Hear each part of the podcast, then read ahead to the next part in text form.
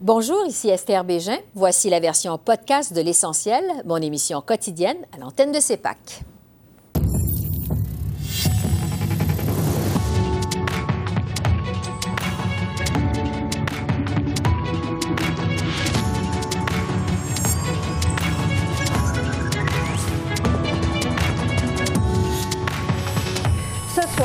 Distribution contrôlée d'opiacés en Colombie-Britannique.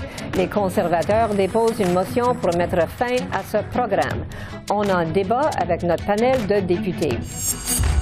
Crise des opioïdes. Menace de Stellantis. Catherine Lévesque, Joël Denis Bellavance et Yves Malo sont avec nous. Et retour sur la campagne électorale en Alberta et les attentes avant le débat de ce soir avec Éric Grenier.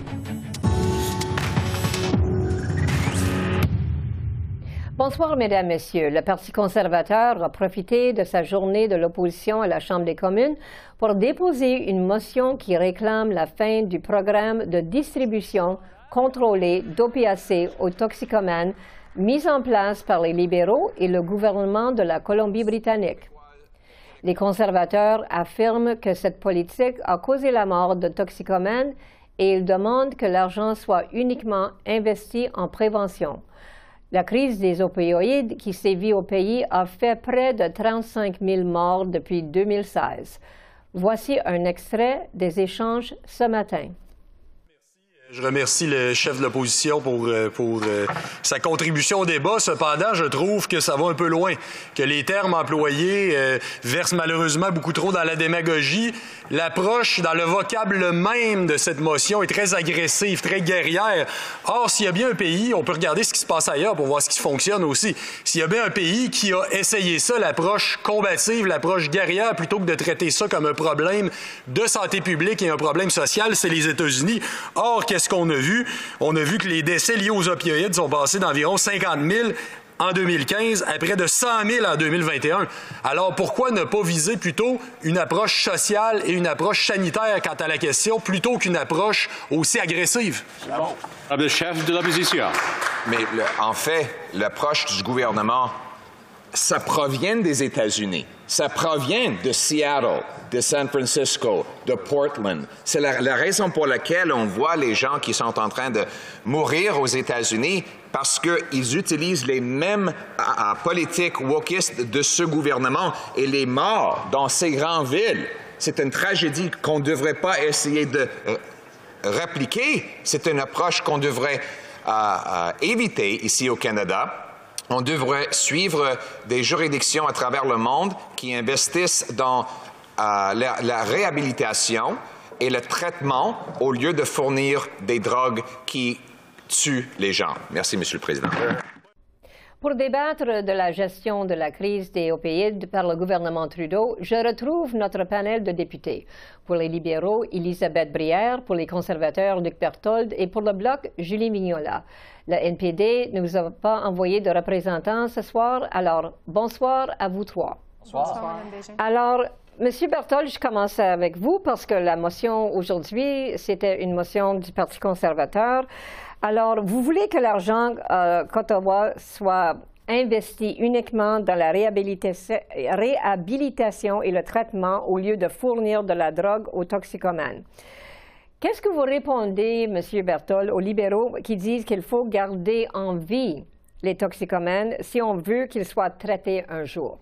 Bien, il faut d'abord travailler très fort pour prévenir la toxicomanie. Je pense que les politiques du gouvernement libéral depuis 2015 ont démontré que euh, leur, façon de faire ne fonctionne juste pas. Euh, la situation en Colombie-Britannique est désastreuse, elle est catastrophique.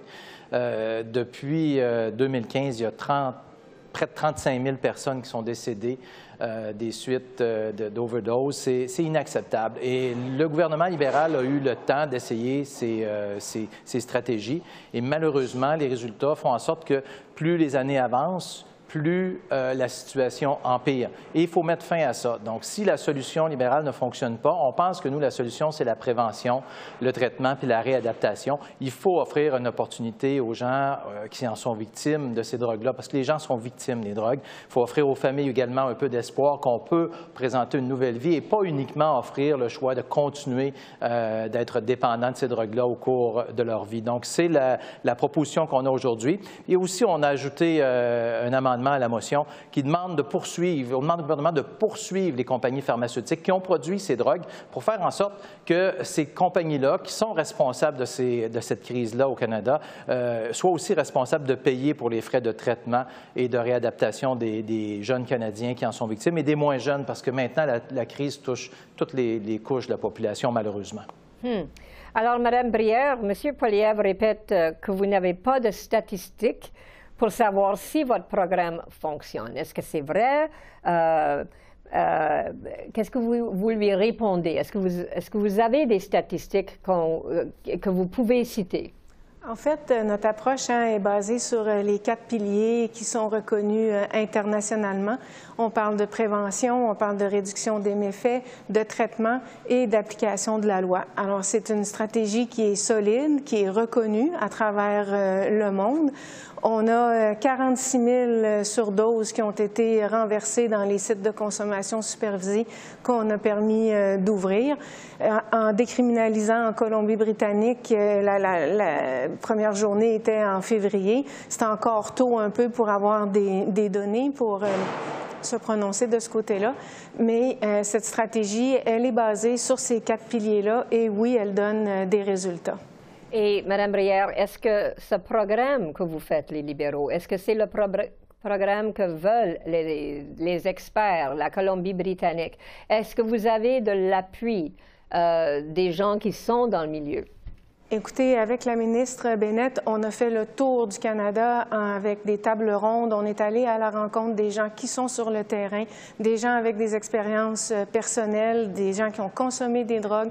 On a discuté avec des organismes qui viennent en aide aux consommateurs de drogue.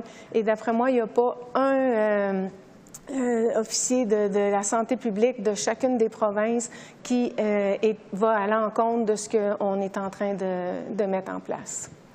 Bon, alors j'aimerais passer à Mme Vignola. Euh, vous êtes pour ce programme d'approvisionnement en drogue dite sécuritaire. Les conservateurs disent que les toximènes revendent leur drogue, euh, leur drogue légale pour acheter ensuite comme du fentanyl illégal.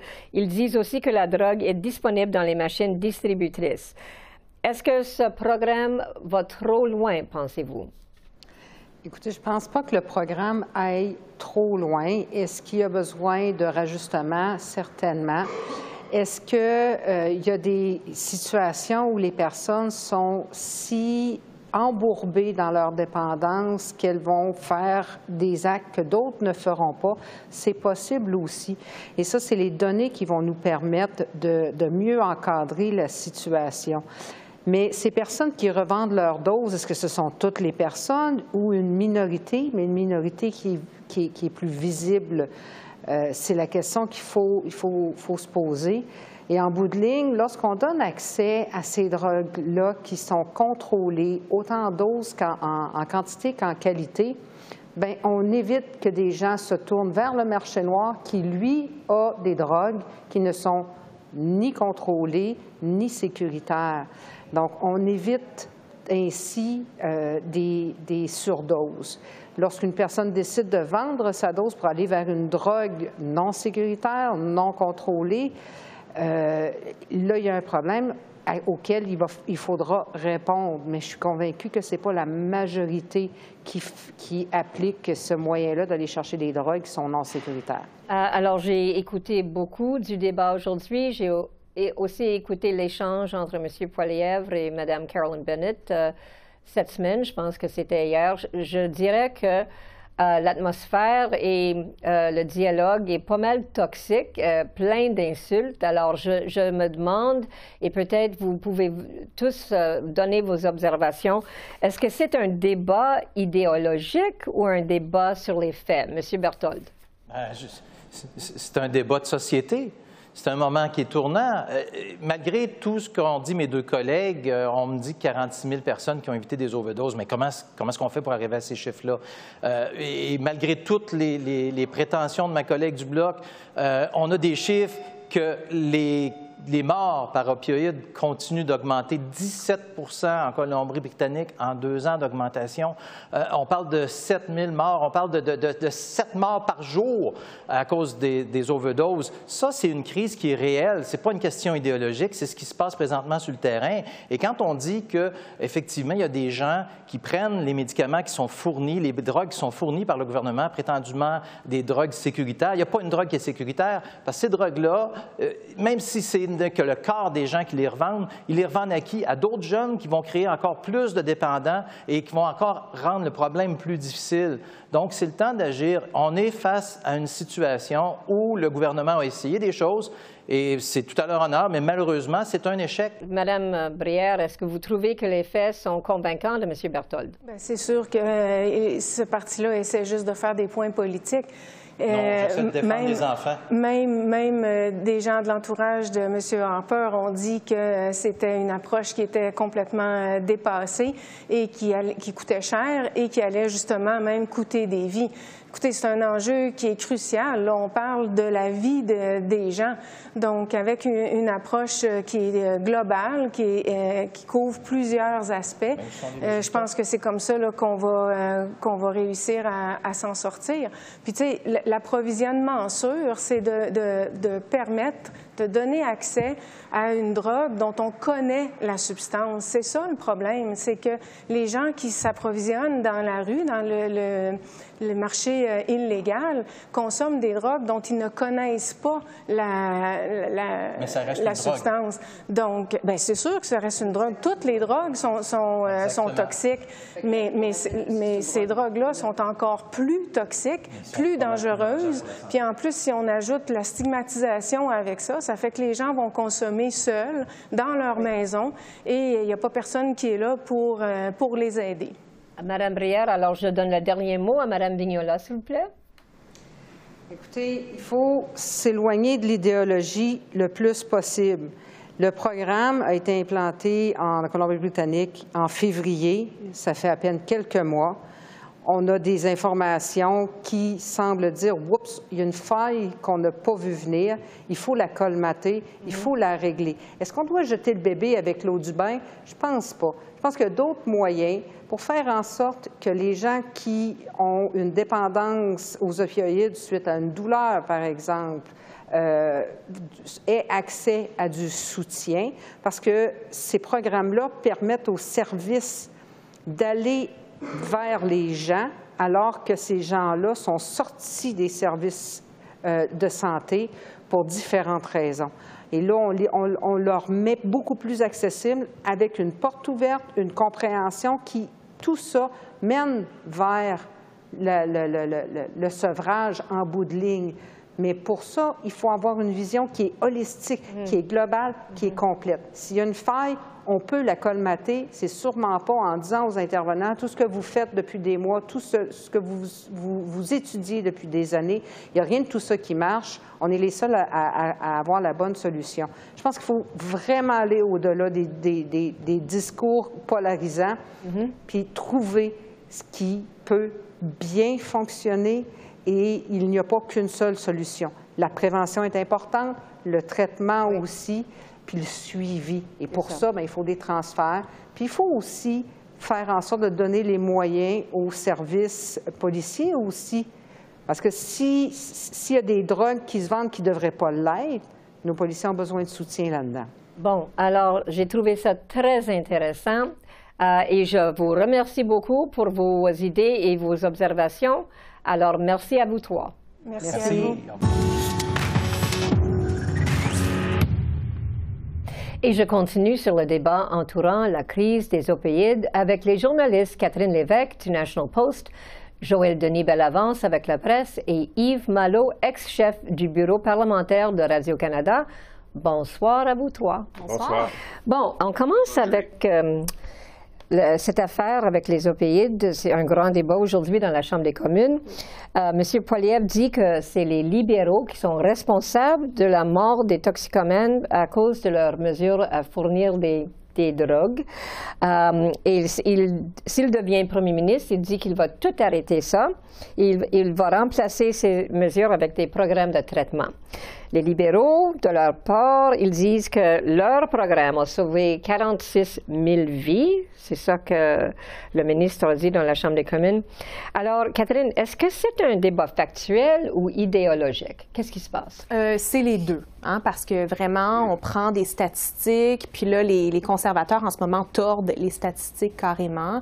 Euh, mais je dirais même les libéraux, bon, ils ont donné le, le chiffre de 46 000 euh, vies sauvées, en fait, de personnes qui ne sont pas mortes d'une overdose, mais ça, mhm. c'est pour un autre programme. Donc, bref, on n'a pas oh. beaucoup de faits sur lesquels s'appuyer. Euh, dans le fond, c'est pour les sites de, surveillance, finalement, de, supervision. Euh, alors, vraiment, en ce moment, c'est ça, c'est vraiment, c'est une guerre euh, d'idéologie. Dans le fond, c'est contre les, conservateurs, dans le fond, qui veulent euh, justement qu'on soit plus dur envers les criminels, dans le fond, que vraiment on euh, qu'on n'essaie pas de, les aider via d'autres programmes. Les libéraux, disons, qui, qui vont plus d'une approche en santé publique actuellement, parce que en fournissant, en prescrivant des, des drogues, disons, plus sûres, plus sécuritaires, bien justement, on évite que les gens meurent euh, d'une overdose parce que justement, si, on les coupe tout de suite, là, euh, ils ont plus de chances peut-être d'avoir euh, justement des, des, problèmes. Alors vraiment, on voit vraiment deux approches totalement différentes et je vous dirais que le débat est devenu le très, très... très épicé aujourd'hui. oui. Qu'est-ce que vous avez remarqué à propos du débat? Est-ce que c'est devenu acrimonieux, toxique? C'est quoi? Euh, toxique et même passionné, émotif, parce qu'on a débattu aujourd'hui toute la journée sur cette question et on voyait certains députés aujourd'hui débattre de la question et les larmes coulaient. Il y a des gens qui sont vraiment touchés, marqués par cette épidémie de l'épidémie. Il faut dire que ça touche beaucoup l'Ouest canadien, mais ça s'est répandu au fil des années vers l'Ontario. L'Ontario aussi a ce problème, au Québec également. Et je ne crois pas qu'un gouvernement euh, fédéral seul peut, à lui seul, justement, régler ce problème. Ça prend une participation, une concertation avec les provinces qui sont responsables aussi des programmes de santé au Canada. Donc, ça prend une concertation, mais il n'y a pas de solution magique. Et ça, je pense qu'on s'en rend compte avec le genre de débat qu'on a aujourd'hui. Je suis d'accord avec ton analyse, avec ce que tu euh, affirmes, euh, Julie, en disant que c'est vraiment un débat d'idéologie. La solution conservatrice, c'est donner des traitements, couper euh, euh, le service de site de supervision euh, des drogues qui sont données sous supervision et l'approche libérale qui est plutôt celle-ci, pas très... on veut pas envoyer les gens en prison inutilement, on veut les aider, on veut leur donner, fournir la drogue qu'il faut pendant un certain temps. Donc, il y a vraiment deux approches. Je pense que l'électorat devra trancher éventuellement à savoir quelle approche elle préfère. Hmm. Alors, Yves, qu'est-ce que tu penses du débat? Euh, est-ce que les Canadiens suivent ça de près, les Québécois? Est-ce qu'il y a toutes sortes de façons de regarder ça? Qu'est-ce que tu penses? Ben, euh, je crois que fort heureusement pour les conservateurs, les gens euh, n'écoutent pas tant que ça la période de questions, l'écoutent peu en fait, et c'est tant mieux parce que euh, j'ai l'impression que Pierre Poilièvre, à la période de questions, il parle pas il parle pas aux Canadiens en général, mais il parle davantage à sa base. Mhm. Et il est archi démagogique quand il parle à sa base. Vous savez, ce dossier là de la crise des opioïdes, il a été démontré qu'un approvisionnement sûr ben, peut permettre de sauver des vies parce que euh, ça se fait dans des meilleures conditions et on offre de l'aide aux personnes qui sont en difficulté. Alors, M. Poiliev est dans la démagogie la plus absolue et il a compris que Mme Bennett, par exemple, pouvait être une personne qui avait la mèche courte aussi, alors il en profite aussi pour la, la picosser un peu et, et, faire en sorte que sa base est absolument ravie de la façon dont ce débat évolue, mais je ne suis pas certain que c'est pour le bien public que tout ça se passe comme ça. Hmm. Parce qu'on a vu cette semaine, c'était vraiment euh, rempli d'insultes. Et là, M. Poilièvre a dit que Mme Bennett et les libéraux sont responsables pour tuer des personnes. Et Mme Freeland s'est mise debout, puis elle a dit Toi, tu n'as fait rien, tu as juste fait de la politique dans ta vie. Elle, elle était au, moins médecine dans sa carrière. Euh, c'était pas mal. Oui, c'est devenu très personnel, mais quand même, euh, c'est ça, Pierre Poilièvre criait aux libéraux, vous, vous, vous tuez des gens, ce qui est archi faux. Euh, dans les faits, ben, les, la plupart des, des, gens qui meurent finalement de, de cette crise des opioïdes, c'est à cause des drogues qui, ben, en fait, qui ne sont pas prescrites, qui, qui, ne sont pas sûres et sécuritaires. C'est des drogues, justement, euh, soit qu'ils échangent, bon, pour, pour des drogues plus dures comme du fentanyl dans la rue, mais, mais vraiment, c'est là, là c'est 80 des, des, gens, je vous dirais, en Colombie-Britannique, juste cette année, qui sont mortes euh, dans ce contexte des, euh, de la crise des opioïdes, là, qui sont dues à cette drogue-là. Donc, c'est mhm. archi faux de dire que euh, c'est de la faute du gouvernement, finalement, mhm. que les gens meurent. en même temps, ben, ben c'est ça. Donc, c'est devenu très personnel parce qu'effectivement, Caroline Bennett médecin de formation. Euh, elle a vu, elle a traité des gens justement qui ont des problèmes euh, euh, de drogue. et puis, c'est ça, Madame Freeland a dû venir à, sa défense, dans le fond, pour dire, écoutez, Pierre Poilièvre, t'en sais rien finalement, parce que tu as été politicien toute ta vie. Alors vraiment, on voit que c'est ça, quand, quand, on parle d'une guerre idéologique, là, c'est... Ce qui est intéressant aussi, ce qu'on voit avec le Parti conservateur depuis quelques semaines, c'est qu'il était en train de préparer soigneusement la prochaine campagne électorale, hein, oui. misant sur des éléments qui sont forts en images, fort en symboles. Il y a eu la question de la crise des opioïdes cette semaine, on l'a vu, mais aussi la question de la libération sous caution, le jail or bail, ça c'est euh, aussi un, thème qui est cher aux conservateurs. La question aussi de la lutte à l'inflation, la, gestion des finances publiques. Ils ont vraiment resserré la vis cette semaine sur la question de, du contrôle des dépenses. La ministre des Finances a témoigné devant le comité des finances. On lui a posé des questions. Êtes-vous capable de nous dire combien on paie en frais d'intérêt? Elle n'a pas répondu à la question. On l'a insulté aussi au mm-hmm. comité des conservateurs. J'ai trouvé qu'on est allé peut-être un peu fort. Mais en fait, on voit que le Parti conservateur prépare soigneusement la prochaine campagne électorale avec chacun des thèmes qu'il martèle de cette façon-là. C'est ça. Ben, on voit comme une mini-campagne qui déroule. Hein. Euh, alors, Yves, j'aimerais passer euh, au sujet de Stellantis. Euh, encore, cette construction de l'usine à Windsor est encore suspendue. On ne s'est pas réglé l'affaire. alors, qu'est-ce, qu'est-ce que vous pensez de il y a quelqu'un qui va gagner. qui a le plus à perdre? C'est-tu M. Trudeau ou M. Ford en Ontario, si c'est pas réglé? Euh, ben, euh, moi, je pense que c'est M. Trudeau parce que, euh, vous savez, Stellantis a signé un contrat et, a eu des engagements de la part du fédéral. C'est comme si, par exemple, j'achetais une voiture et euh, à certaines conditions, et que le lendemain, mon voisin obtient la même voiture pour moins cher avec plus d'équipement, ça se peut que je retourne voir le vendeur et que j'exige euh, les mêmes euh, les mêmes rendements, les mêmes services. Alors mhm. quand Stellantis a vu que Volkswagen avait obtenu un deal bien meilleur que le sien, je crois qu'il est tout à fait normal qu'ils veulent réviser les termes du contrat. Et euh, quand euh, le fédéral dit euh, au gouvernement Ford de faire son effort, ben, je pense que le gouvernement Ford a donné le même montant à Stellantis qu'il a donné à Volkswagen. Je pense que c'est au fédéral euh, de, de, régler le dossier. C'est eux euh, qui sont les responsables de ce dérapage. Est-ce que M. Trudeau va être obligé de donner plus de l'argent ou est-ce qu'il va perdre, est-ce qu'il va être préparé à perdre Stellantis? je pense qu'il n'y a pas le choix de mettre, signer un chèque à nouveau pour Stellantis. Euh, je pense qu'il a fixé la barre avec le deal qu'il a conclu avec Volkswagen. 13 milliards de dollars sur 10 ans c'est la somme à laquelle s'attend maintenant Stellantis. Et le gouvernement fédéral négocie avec d'autres entreprises, me dit-on en coulisses, qui pourraient peut-être investir. Donc, euh, il va falloir se préparer à signer au chèque. Et comme Catherine l'a dit, a-t-on le choix avec ce qui a été mis sur la table aux États-Unis, avec l'Inflation Reduction Act qui euh, allonge beaucoup de dollars? Euh, si on veut avoir notre part du gâteau dans cette industrie qui se renouvelle, l'industrie automobile, il va falloir, je pense, euh, cracher beaucoup d'argent.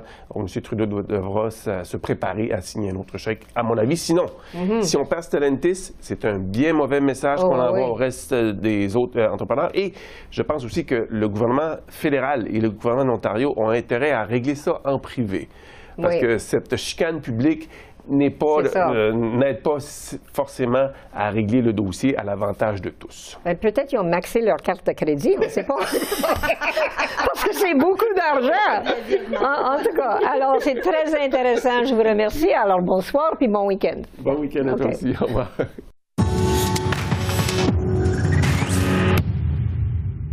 On dit souvent que l'Alberta est une province d'un seul parti parce que dans son histoire, les progressistes conservateurs ont gouverné sans interruption pendant près de 45 ans, avant de laisser la place au NPD en 2015. Les Albertains passeront aux urnes le 29 mai prochain et ce soir, Daniel Smith et Rachel Notley s'affronteront au débat des chefs. Pour en discuter, je rejoins Éric Grenier, agrégateur de sondages pour le site The RIT. Bonsoir, Éric. Bonsoir. Um, alors, est-ce que tu peux nous dire où est-ce qu'on est rendu maintenant? Euh, le débat est ce soir? Alors, euh, qu'est-ce qu'ils nous disent les derniers sondages?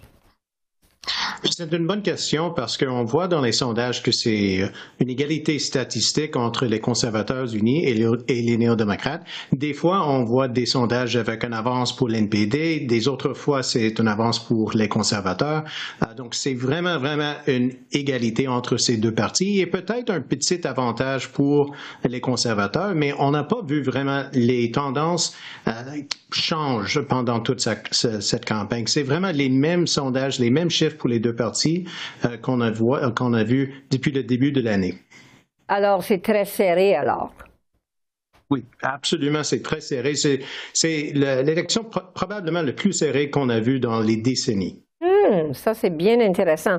Mais est-ce qu'il y a des, du mouvement quelconque dans des régions ou peut-être à Calgary? Est-ce qu'il y a des choses qui bougent même un petit peu? Encore là, c'est pas clair qu'il y a beaucoup qui bougent. Euh, c'est les néo-démocrates qui en avancent euh, dans la région d'Edmonton, euh, des fois de 25 à 30 points. Dans les régions rurales, dans les petites villes, c'est les conservateurs qui sont en avant encore par 25-30 points. Donc, toute cette campagne va jouer à Calgary, mais encore là, c'est très serré. On voit les deux partis en égalité statistique. Encore des fois, c'est les conservateurs en avant, les autres, c'est les néo-démocrates. Mais si c'est vraiment une égalité à Calgary, c'est probablement des bonnes nouvelles pour les conservateurs, parce que c'est les néo-démocrates qui ont besoin au moins un avantage de 2, 3, 4 points à Calgary qui, euh, s'il va gagner cette élection et, former un gouvernement. Alors, euh, euh, le, débat, le, débat, est bientôt ce soir. Alors, quels sont les grands enjeux pour les Albertains? Dans cette campagne, les grands enjeux, c'est l'économie et c'est la santé. Mais je pense que vraiment, cette campagne va jouer autour de les personnages. C'est Daniel Smith et, et Rachel Notley. On voit dans les sondages que les deux chefs sont quasi également populaires. Ils ont euh, beaucoup plus de problèmes pour Daniel Smith, mais cette campagne est vraiment sur, euh, c'est basé sur le jugement, le caractère. Pour Daniel Smith, ça c'est un grand problème. On voit euh, quelques controverses depuis le début de cette campagne qui nuirent aux images de Daniel Smith. Son jugement est vraiment en question. Et pour Rachel Notley, c'est la question de si les Albertains sont euh, préparé pour retourner les néo-démocrates au pouvoir. Donc, je pense que c'est pas vraiment une campagne qui est basée sur les enjeux, mais c'est basé sur toute cette euh, question de le jugement des deux chefs. Ah, ça c'est intéressant parce qu'il y a eu des développements aujourd'hui et je me demande si ça va avoir un impact. Euh, le commissaire, la commissaire de l'éthique a dit que Daniel Smith s'est placé dans un conflit d'intérêts et elle a eu une candidate euh, qui a dit des euh, commentaires anti-trans. Pensez-vous que des développements comme ça peuvent avoir un impact? C'est difficile à dire parce que euh, je crois que la grande majorité des Albertains ont des opinions très claires sur euh, Daniel Smith déjà, mais euh, avec cette histoire avec les commissaires d'éthique, ça, ça, met, mis toute cette histoire avec Arthur Palowski et les mesures sur le COVID-19 encore dans les nouvelles. Et assurément, ça va être mentionné dans le débat ce soir. Et ça va être euh, une question assez difficile pour Daniel Smith. Donc, je ne sais pas si ça, va bouger euh, les sondages, si on va voir des mouvements, mais dans une élection qui est si serrée que celui, que euh, celui-ci, pas besoin beaucoup de bouge, mouvement dans les sondages que le gagnant de cette élection va changer. Intéressant, mais c'est vrai, ça va donner du matériel à Rachel Notley pour critiquer Daniel Smith, du nouveau matériel. Um, alors, ça va être bien intéressant. Alors, on vous remercie pour vos observations. Alors, bonsoir, Eric. Merci à vous. C'est ce qui complète notre émission de ce soir. Ne manquez pas le débat entre Rachel Notley et Daniel Smith qui sera présenté en direct tout juste après notre émission. Julie Van Dusen qui vous remercie d'être à l'antenne de CEPAC, la chaîne d'affaires publiques par câble. Bonne fin de soirée.